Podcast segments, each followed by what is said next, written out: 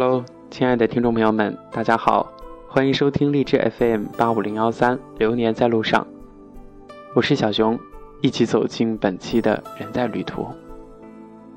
趁着年轻，世界那么大，出去看一看。前不久我去了日本，我的导游告诉我，你的这次的远行是旅行，不是度假。我懵懂。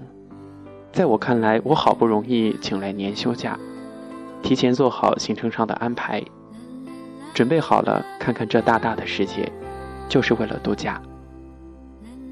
导游是一位美丽的大姐姐，她说：“度假是一种懒散的放松，你可以以度假之名睡睡懒觉，看看碧海蓝天，颐养身心，放空自己。而旅行是行。”注定是一次行色匆匆的行走之旅。这场行走，你需要的不是放松，而是尽可能的、尽可能的多走过这个大千世界，多看、多想、多思考，然后充实自己。想一想，原来度假和旅行的意义，一个是放松，一个是充实。于是我背着我的背包，在山清水秀的东瀛之地里行色匆匆，在五光十色的霓虹国里默默地做着旁观者，看人，看景，看我们印象中的日本，看颠覆我们逻辑思维的日本，千言万语。遗憾的是，同团有两位上了年纪的大叔大妈。高龄已有七十八岁，儿女们也是出于好心帮二老报名参团，想让二老看看这大大的世界。可惜，这场旅行注定是充实而又忙碌着的，一天之内可能就匆匆走过三四个城市。我们步伐匆匆，从关西一路驶向关东，窗外的风景啪啪地掠过。我揉了揉走痛的脚脖子。脱下第二双走破的袜子，累得刚刚沾到枕头，就沉沉地进入梦乡。一个精力充沛的年轻人尚且如此，那两位老人肯定是体力精力吃不消的。在第一天的赶长一般的行程中，他们就因为年老迟缓，跟不上节奏，而同团队走散了。领队匆匆忙忙留在景点去寻找二老。大部队人马为了跟上行程安排，早已匆匆步入了下一个景点。归队后的二老面色窘迫，一个劲儿的向我们道歉，解释说明因为腿脚不好而耽误到大家的行程，给大家造成麻烦，非常不好意思。我们自己表示理解，可是因为愧疚且不愿意耽误大家，二老在后几天的行程基本上。只是坐在大巴车附近，跟司机一起等待大家归来，都不大愿意走入景点。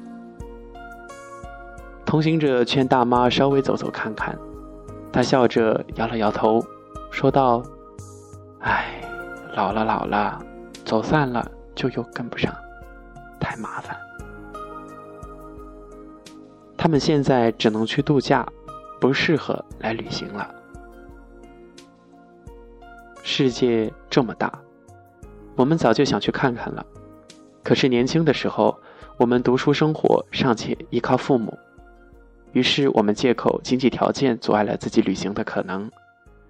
等到我们立业成家，经济条件好转的时候，我们又借口工作忙碌、照顾家庭脱不开身，掐断自己旅行的机会。等到我们终于有了时间，有了金钱，世界还在那里。不远不近的等着我们，可是岁月却不等人。那时候，我们纵使走到世界的面前，却也只能心有余而力不足了。接着，只能与他擦肩而过，而这，大概才真的是世界上最遥远的距离了吧？旅行和爱情。旅行和爱情的趋同之处，大概在于冲动激起的火花，带来一生的绚丽。于是，我冒着被领导皱眉的成本，却一路风尘的远去旅行；冒着可能爱错人的风险，却心怀笃定的答应了他的牵手。我虽知道，选择意味着承受，但是我也知道，我的喜好冲动了好久，只是。积累了那么久的冲动，到底还是不是冲动呢？如果真的是冲动，为何一次次的旅行经历，却让我们浮躁的事业返璞归真，懂得敬畏？如果真的是冲动，我们为何在一次次的曾经不堪的挫败中，学会了慈悲的懂得了？我妈说。那是因为看多了风景，见闻广博了，所以学会了从容淡定；因为见多了奇葩，见多识广了，所以才学会了虚怀若谷。人嘛，真正的充实起来，才会淡定平和，而且也只有淡定平和起来，才学会真正的理性起来。冲动，某种意义上也是理性之母。有时候真的很羡慕世界这么大，我想去看看这本书的作者金角。他在二十二岁的时候就已经遵循内心冲动的喜好，一个人拖着二十八寸大的行李箱，趁着年轻去看看、去感受这大大的世界。而我们中很多人还在庸庸碌碌的为自己找着原地踏步的借口。未来的日子，有太多日子适合度假。而年轻却又空洞的我们，太需要充盈的活力去滋养生命的细水流长。而细水流长的尽头，那位七十八岁的老奶奶对我说：“年轻真好呀，可以尽情的去旅行。”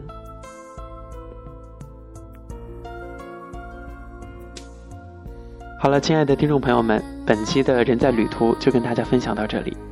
感谢你的收听，咱们下期节目再会，拜拜。